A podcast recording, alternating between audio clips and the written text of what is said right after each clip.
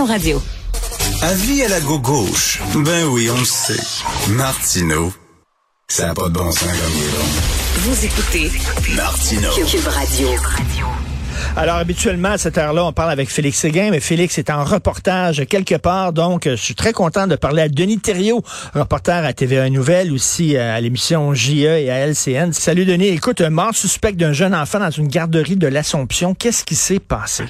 Ben, en fait, c'est un garçon, on parle d'un garçon possiblement d'un an et demi, euh, qui, euh, en fait, sa mère est allée le chercher à la garderie en milieu familial à l'Assomption lundi en fin de journée le ramène à la maison. On va te, les, détails que je vais te donner, Richard, il risque d'y avoir des précisions parce que c'est en évolution. En soirée, ça va pas bien avec l'enfant. Elle conduit l'enfant euh, du côté de l'hôpital de Joliette. Des soins sont administrés à l'enfant, ça dégénère, transféré à Sainte-Justine. À ce moment-là, la DPJ est appelée. La DPJ qui appelle la police de l'Assomption parce que c'est le territoire concerné et le décès s'ensuit. La Sûreté du Québec est avisée et il y a une enquête des crimes contre la personne. Et Richard, tu sais, quand les crimes contre la personne se mêlent de ce genre d'enquête, c'est parce que c'est très grave. Alors, ce qu'on doit faire à partir de maintenant, c'est l'autopsie, parce qu'on parle de blessures sérieuses à la tête, multiples fractures également. L'autopsie va être déterminante pour la suite des événements. Et ensuite, euh, c'est la fouille des lieux de la garderie qui était fermée par le ministère de la Famille en passant, c'est en milieu familial. Euh, hier, on comprend ça parce que de toute façon, euh, les policiers étaient sur place et tout. Et là, ben, la suite des événements, on comprend très bien, Richard, que l'autopsie va être euh, déterminante pour savoir dans quelle direction ça va prendre. C'est vrai que pour l'instant, c'est vraiment sérieux ce qui se passe là un petit bambin, un petit garçon d'un an et demi à peu près, là, presque deux ans. Écoute, euh, donc c'est pas, ce serait pas une maladie là, c'est vraiment il y a des marques de coups sur lui là. Ah oui, on parle de, en fait, on parle de multiples fractures, euh, blessures à la tête aussi. Alors, comment expliquer ça? Là, on pourrait tomber dans les hypothèses. Je pense que ouais. de se garder une, petite gêne, là, de, un peu de recul. Cependant, euh, c'est euh, au cours des prochains. Ah, dès que le résultat d'autopsie, habituellement, c'est Richard, c'est traité de façon prioritaire. Là. Dès que ça va être connu, eh bien, euh, on va connaître la suite des Assez inquiétant. L'enquête sur l'assassinat de Daniel Langlois et de Dominique Marchand en Dominique progresse rapidement. Absolument. Il faut dire que le ministère de la Justice, en fait, de la Sécurité publique en Dominique avait dit en début de semaine, tout est fait pour traduire les responsables en justice. Ben, L'agence QMI nous apprend qu'hier, euh, il y a deux personnes qui ont été arrêtées, dont le, le voisin dont on parle depuis le, début de la semaine, Jonathan Lerrère, qui est le voisin propriétaire d'une... En fait, c'est une vieille plantation euh, qui date du début des années 1900 qui est une plantation française de cacao. C'est un site où il accueille des touristes. Il y a une route qui traverse ça. Il y a un litige et ce serait la toile de fond dans tout ça. Arrestation, accusation de deux personnes, le propriétaire euh, la propriété voisine et une autre personne. Ça s'est fait hier. Ils reviennent en cours aujourd'hui. Ça, c'est les gens qui tombent dans un genre de, de, de vision tunnel, hein, Denis. Là, ils sont en maudit contre leurs voisins. Mais si c'est ça qui s'est passé, là, on ne sait pas. Là. Mais en tout cas, la, la, la théorie veut qu'il aurait peut-être demandé à un, tueur à gage de se débarrasser de Daniel Langlois parce que c'est un voisin euh, qui trouvait il faisait trop de party, il y avait trop de gens à son auberge. Mais tu sais, à un moment donné, là, quand tu commences à focusser là, ton maudit voisin, puis tu ne penses qu'à ça là, du, du, jour, euh, tu sais, du matin au soir et du soir au matin, on dirait que c'était ça. là.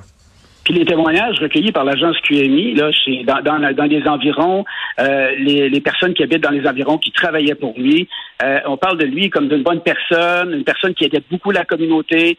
Euh, il y a eu un ouragan là, vers 2017 oui. là, qui avait détruit plusieurs bâtiments. Il s'est impliqué pour les aider, entre autres pour la reconstruction d'une école. Alors tout le monde n'a que de bons mots à dire, tout le monde est bouleversé, mais c'est aussi un employeur important là-bas. Et visiblement, là, il était très apprécié de, de, de l'environnement. C'est un peu spécial de voir que ça se termine comme ça.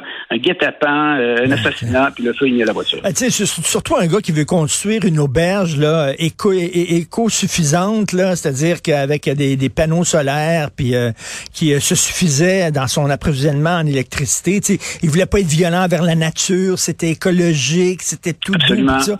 Qui meurt dans un assassinat crapuleux comme ça là, c'est assez. Et en plus, une des écoles qu'il avait contribué à faire rebâtir, il a placé des panneaux solaires, donc la ligne de sa ligne de pensée, euh, ça, ça, se continuait, il s'est impliqué de cette manière-là.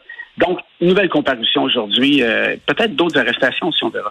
Et euh, Denis Thériault, ben on a vu un reportage assez saisissant sur les autos volées à JE. Tu veux revenir là-dessus? Ouais, juste un petit mot pour dire que Euh, évidemment, le, reportage, il va y avoir des suites. On, sait qu'il y a des choses qui se préparent parce que l'Agence des services frontaliers avait été pointée du doigt sur la facilité, de la facilité d'exporter des véhicules. Euh, J'ai une petite donnée qui démontre que le nombre de vols d'auto au Québec cette année, l'année passée, c'était 4 000 ou plutôt 14 480 autos et véhicules VUS qui avaient été volés au Québec. Cette année, on s'en va vers une augmentation par rapport à l'année passée. Ça montre la gravité de la situation.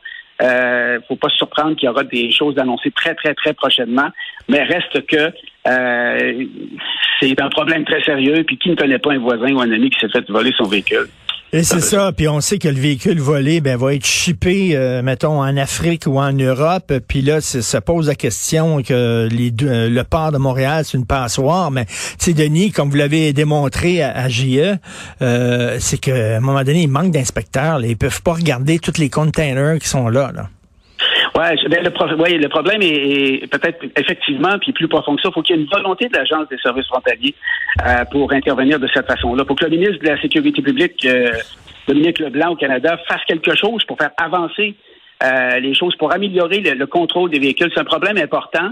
Il y a plusieurs acteurs là-dedans. Puis Richard, euh, il y a quelque chose qui s'en vient à très très court terme. On verra si euh, c'est efficace ou non. OK. Et quand tu sais, mettons, tu as appris que ton auto était volée, puis tu es sûr, là, parce que tu as posé des questions, il y a une enquête en la police, ton auto est dans un conteneur au port de Montréal. Est-ce que tu peux est-ce que tu peux demander au port d'empêcher que cette auto-là, que ton auto soit envoyée là-bas en fait, euh, Richard, l'interlocuteur, c'est l'Agence de services frontaliers. Un report ne peut rien faire, ou pas grand-chose. C'est l'Agence de services frontaliers. Puis si on en parle ce matin, c'est que depuis la diffusion de l'émission, il y a plusieurs gens qui ont placé des AirTags. Hein? C'est le petit, euh, petit traceur qu'on achète chez Apple. Là, Ils mettent ça dans leur auto, puis ils disent, bon, ma voiture est au port à telle place, je le sais, puis intervenez. Et il y a plusieurs personnes qui ont communiqué avec nous qui sont sur le bord de la clôture du port et qui pointent du doigt, c'est là, puis ils pensent que ça va se régler comme ça. Ben, c'est pas comme ça que ça marche c'est important de comprendre que le AirTag en question va dire à peu près où il est. Ben, si la voiture est dans un amoncellement d'une vingtaine de conteneurs d'auteur par euh, ben centaine de longueur, on trouve pas ça là-dedans. On peut Bonne chance. ben oui. Merci beaucoup, Denis Thériault. À demain. Merci.